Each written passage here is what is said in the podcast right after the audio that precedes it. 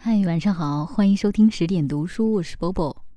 继孟小冬和张充和的故事以后，还有很多的听众在后台留言说，希望能继续听一些这些民国女子的故事。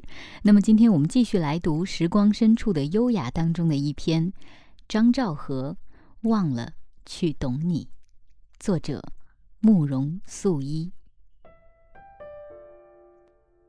我行过许多地方的桥，看过许多次的云，喝过许多种类的酒。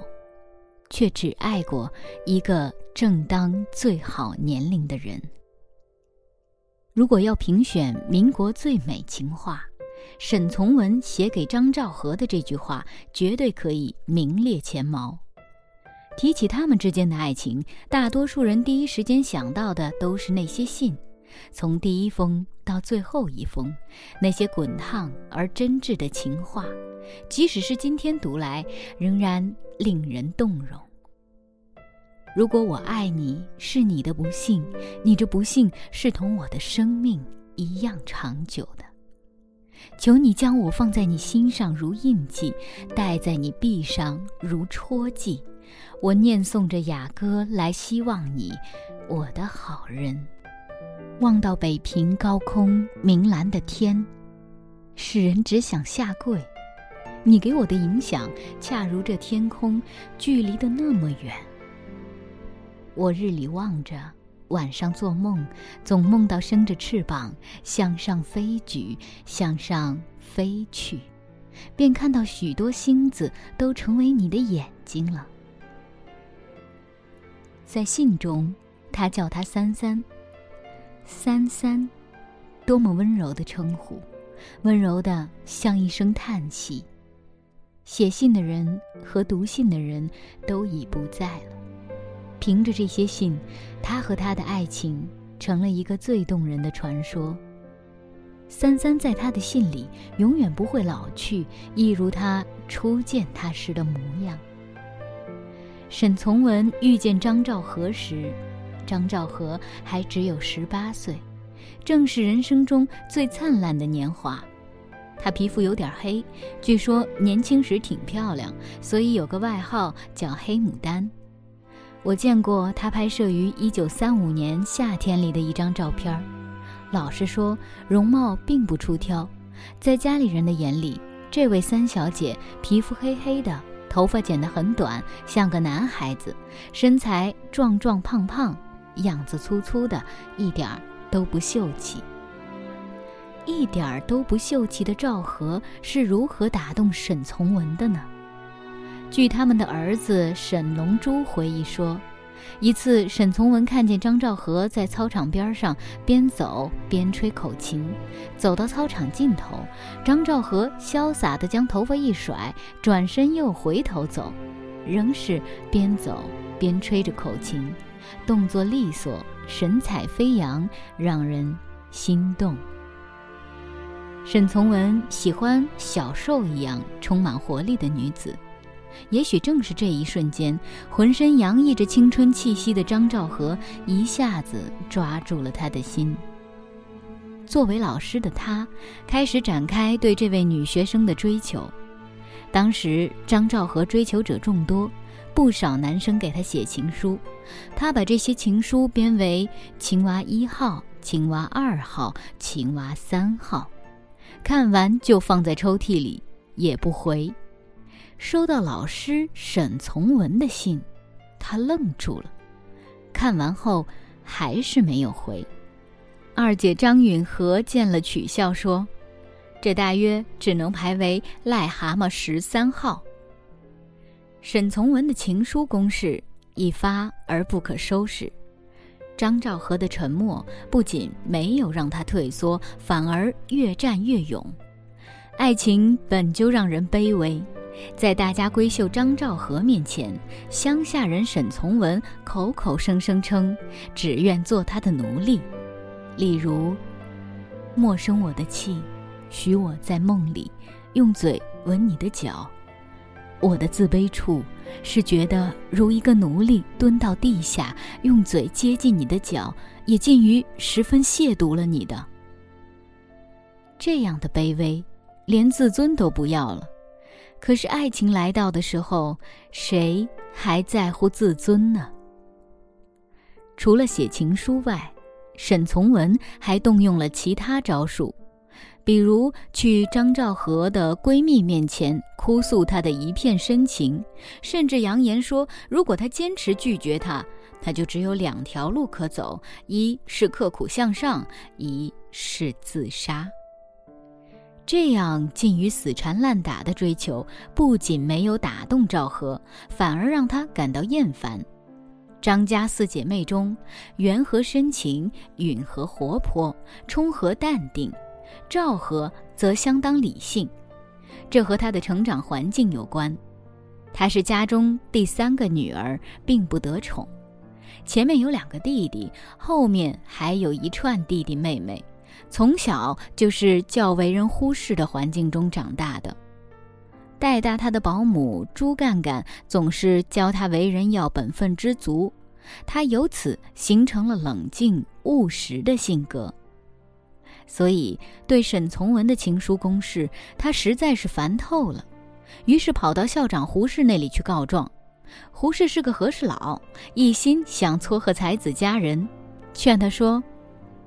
他顽固的爱你，张兆和不客气的回答说：“我顽固的不爱他。”胡适闻言愕然，只得给沈从文写信说：“这个女子不能了解你，更不能了解你的爱，你错用情了。你千万要坚强，不要让一个小女子夸口说她曾经碎了沈从文的心。此人太年轻。”生活经验太少，故能拒人自喜。不得不佩服胡适的眼光，他的确不了解他，也欣赏不了他。信中提到的“拒人自喜”四个字，虽然未免刻薄，但张家三小姐把追求者们的情书用“青蛙 N 号”来编号，实在是有点过分了。沈从文这个湘西人看起来斯文温和，其实骨子里一腔湖南人的热血和蛮劲儿。认准的事儿，九头牛也追不回。张兆和的拒绝他不管，胡适的劝解他也不听，仍然一个劲儿地用情书轰炸意中人。他还是挺为他着想的，在情书里还叮嘱赵和不要因为干扰荒废了学业。弱弱地说一句，他难道没有意识到最大的干扰来源是谁吗？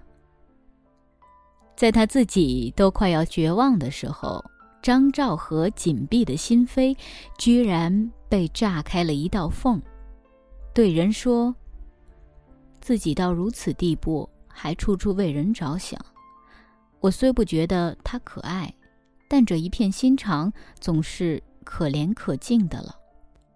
沈从文特意去苏州看他，张家人对他挺友好的，二姐允和对他印象挺好，叫他到家里来玩，还劝妹妹去旅馆看他。后来提起这段往事，允和也笑称自己是媒婆。赵和的弟弟们也特别喜欢他。因为他会讲故事，五弟环和用自己的零花钱为他买了瓶汽水，沈从文暗暗感激。后来写《月下小景》时，还特意郑重其事地标明为张家小五集字某书。赵和最终选择接受沈从文，固然是由于他的信写得太好了，也离不开家人的推波助澜。在苏州住了一阵后，沈从文带着眷恋和希望离开了。临走前，特意叮嘱赵和：“如爸爸同意，就早点让我知道，让我这乡下人喝杯甜酒吧。”允和帮他向父亲提亲，得到许可后，赶紧给三妹夫发了个电报，上面只有一个“允”字。一语双关，既是同意的意思，也是发信人的名字。赵和生怕他的沈二哥看不懂，偷偷又发了一封电报给他。乡下人喝杯甜酒吧。这场持续了四年的苦恋，终于通向了婚姻。在新婚之初，沈从文和张兆和一起啜饮着爱情的甜酒，有过一段快乐的时光。结婚没多久，沈从文就回了一次湘西老家。对于一般人来说，分离意味着痛苦；可对于他们来说，分离带来的甜蜜也许要甚于痛苦。原因很简单。一分开，他们就可以痛痛快快地写情书了，而只有在信里，他们的爱情才能够保持着火一般的炽烈。沈从文照例称他三三，张兆和平生第一次露出女孩子的娇态，亲昵地称他二哥，在信里担忧地说：“长沙的风是不是？”也会这么不怜悯的吼，把我二哥的身子吹成一块冰。沈从文则回信安慰他说：“三三，乖一点，放心，我一切好。我一个人在船上，看什么，总想到你。”出现在信中的两个人，完全是一副妮妮小儿女之态。谁能够想到，一个是知名的大作家，一个是稳重的大小姐？爱情就是有这种魔力，可以让再坚硬的人也能呈现出柔软的一面来。可惜的是，婚姻除了写信和看信之外，还有太多实际的问题要解决。回顾沈从文和张兆和的婚姻生活，像上文中出现的甜蜜时光并不多见。和信中永存的爱情相比，他们的现实婚姻其实并不完美，甚至可以说是矛盾重重。他们婚姻中的首次危机出现在北平沦陷后，沈从文一路难逃，而张兆和带着孩子们留在了北平。两个人保持通信，这次不是说情话，而是在信中争执。沈从文想让张兆和南下，而张兆和则坚持留在北平，理由是孩子需要照顾。沈从文的作品太多，不方便带走。这些理由说服不了读者，更说服不了沈从文。要知道，战火纷飞中，有什么比得上一家团聚更重要？当时文人大多举家难逃，留在孤城北平，换谁也不放心。到最后，沈从文火了，去信质问他：“你到底是爱我给你写的信，还是爱我这个人？”这场争执，最后以赵和带着孩子南下告终。两人总算团聚了。但裂缝已经出现，并随着时间对婚姻的磨蚀而日渐扩大。他们两个原本就是不同的两类人，一个出身于湘西乡下，一个出生于合肥名门，性格、气质、爱好都迥异。以爱好来说，沈从文爱听傩戏，这种咿咿呀呀的野调，在张兆和听来。根本入不了耳，他爱听的是昆曲。沈从文喜欢收藏古董文物，张兆和对他的这个爱好不以为然，说他是打肿了脸充胖子，不是绅士冒充绅士。沈从文爱结交朋友，有时也干些仗义疏财的事儿。张兆和整天都在为家里如何生活发愁，对此。更是气恼不已。写到这里，不禁有一个疑问：张兆和到底爱沈从文吗？我想，一开始是坚决不爱的，后来慢慢被他打动了。嫁给他后，应该还是爱他的。赵和性格本就冷静理性，他对沈从文的爱，更多的是在尽做妻子的本分。始终少了一点激情，他对婚姻的期待也同样务实。不过是希望两个人在一起好好过日子，不要太拮据，也不需要什么浪漫。这本来没有什么问题，问题在于她嫁的人是沈从文。沈从文一身的诗人气质，对爱情、对婚姻有着更多的憧憬。他期望婚姻在相濡以沫之外，还能有灵魂上的相知相惜。他当然不满足于婚姻中仅仅只有平淡的亲情。所以，当张兆和在为柴米油盐之类的问题指责他时，他仍然沉迷在感情生活之中。他们这个时期的信完全是鸡同鸭讲，一个抱怨钱不够用，一个指责他不够爱他。对于这段婚姻，他们投入的感情不对等，期望值也不一样。从张兆和的表现来看，他的确是不够爱沈从文的。他连他写的故事也不喜欢读，挑剔他信中的错别字。他甚至对沈从文的稿子看不过眼，忍不住去改动里面的语法。殊不知，沈从文的过人之处就在于文中的野趣。他对他始终是不欣赏的。沈从文呢，与其说爱张兆和，不如说爱的是他心目中向往的一个幻影。婚后，三三成了他小说中一系列人物的原型，比如说《边城》里的翠翠，《长河》里的夭夭，还有《三三》中的三三，都是皮肤黑黑的、活泼俏丽、小兽一样充满生命力的女子。把张兆和与小说中的女孩子一对比，就会发现，她们其实只是形似而已。赵和为人太过务实。身上缺乏翠翠们生命的热度，没有那种爱起来不管不顾的劲儿。对婚姻的失望，一度曾让沈从文在婚姻外寻找安慰。让他动心的那个人叫高青子，一个喜欢写小说的文艺女青年，对沈从文充满了崇拜。她在沈从文的老乡熊希龄家里做家庭教师。两人得以相识。一次，沈从文去熊家，高青子特意穿了件儿绿地小黄花绸子夹衫儿，还在衣角袖口染了一点紫。这样的打扮是脱胎于沈从文一篇小说中的女主角。她的聪慧，深深触动了沈从文。沈从文坦诚。自己是一个血液中铁质成分太多、精神里幻想成分太多的男子。他对这段情史也并没有刻意隐瞒。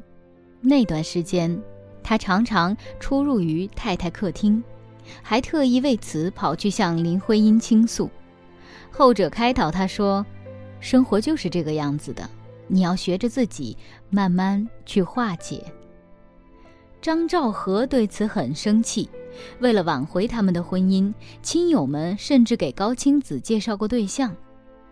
半个世纪之后，张兆和提起来还耿耿于怀。不过他很公道地评价说：“高青子长得很美。”一九四六年，沈从文为纪念结婚十三年，创作同名小说《主妇》，借此书。对妻子忏悔，他在书中说：“和自己的弱点而战，我征战了十年。”可能很多人都会因此指责沈从文是渣男，我只想说，在漫长的婚姻过程中，厌倦、争吵，甚至出轨，都是很难避免的事情。如果单以一次出轨来论人品，那未免把人性想得太单纯了。这次出轨事件只是他们数十年婚姻中的一次考验，更多更大的考验还在后面。进入新时代后，沈从文和张兆和的分歧越来越明显。沈从文是顽固的理想主义者，美是他的宗教，除此之外他并无信仰，也绝不愿意抛弃自己信仰了小半生的东西。张兆和则是冷静的现实主义者。属于那种适应性强、弹性较大的人。当他穿着列宁服，积极向新时代靠拢时，沈从文却停滞不前，拒绝接受变化。以前他还可以遁入创作之中，可那时他的作品被批评为桃红色文艺，而根正苗红的作品都要为新社会唱颂歌，显然不能再为自己写作，不能再用他觉得有意义的方式写作，那他宁愿搁笔。这是一个与世无争的人为自己选择的抗争方式。他总是那么顽固，顽固的忠于自己的心。没有人理解他的顽固，包括他的家人。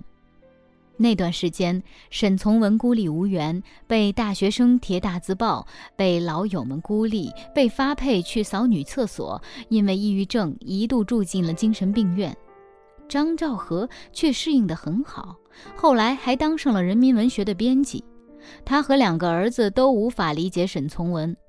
他的儿子回忆说：“当时我们觉得他的苦闷没道理，整个社会都在欢天喜地的迎接一个翻天覆地的变化，而且你生什么病不好，你得个神经病，神经病就是思想问题。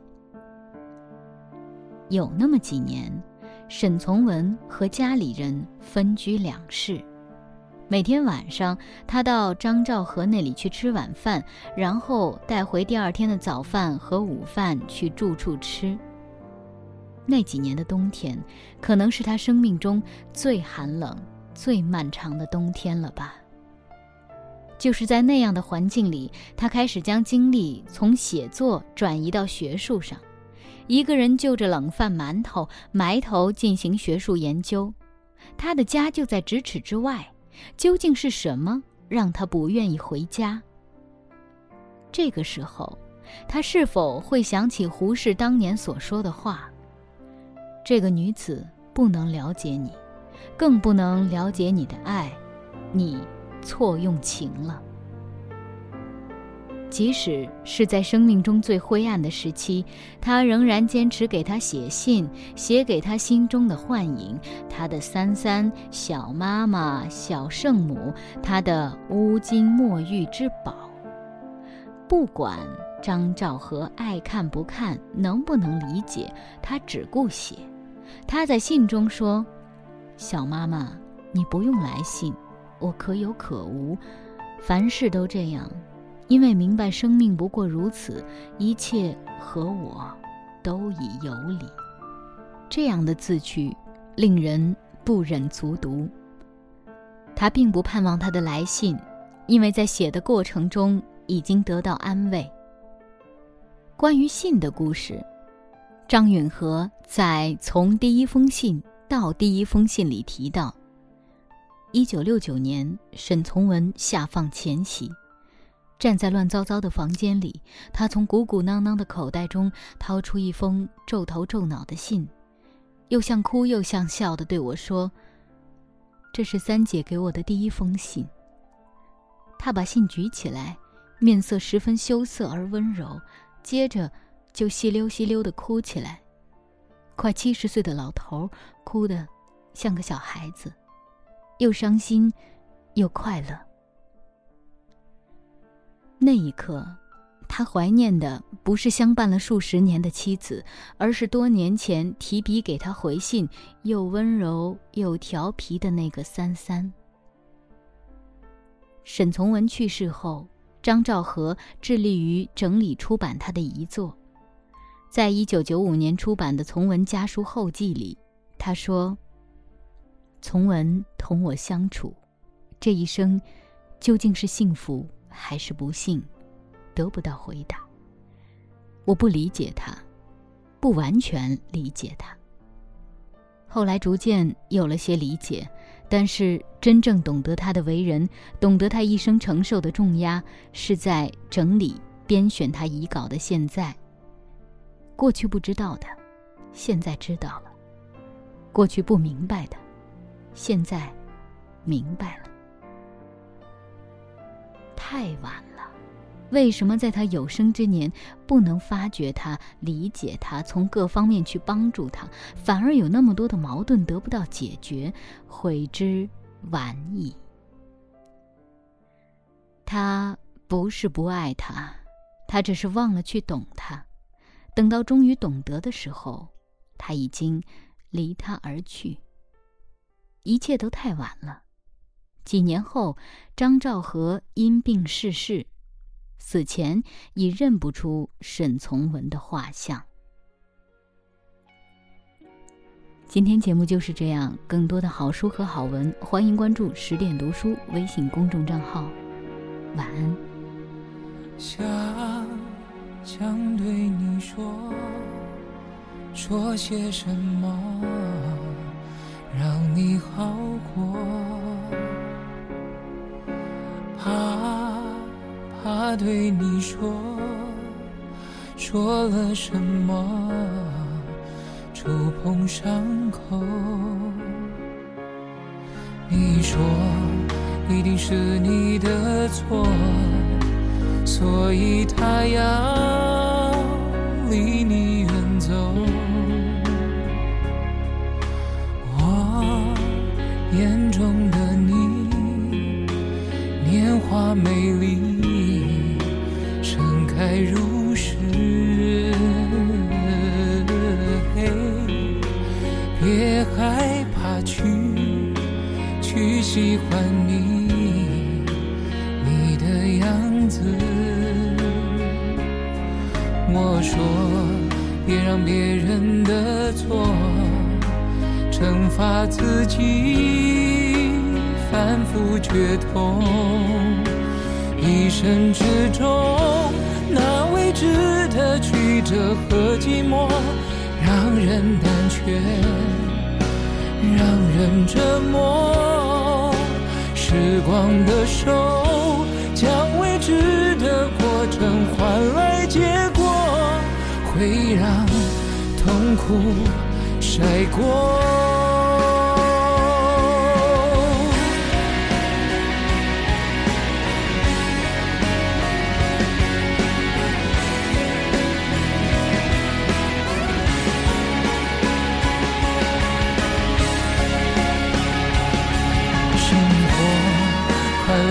伤心过，不用遗忘，不用闪躲。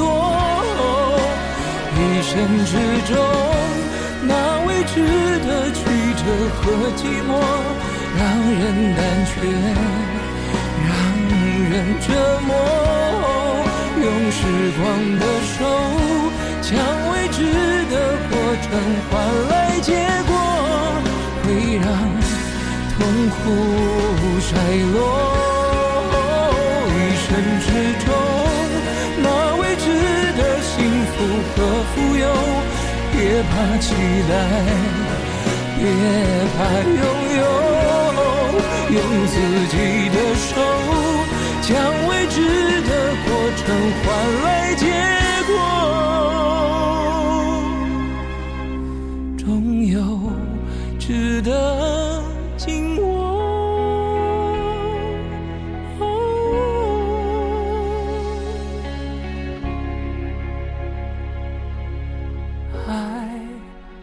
看似容易，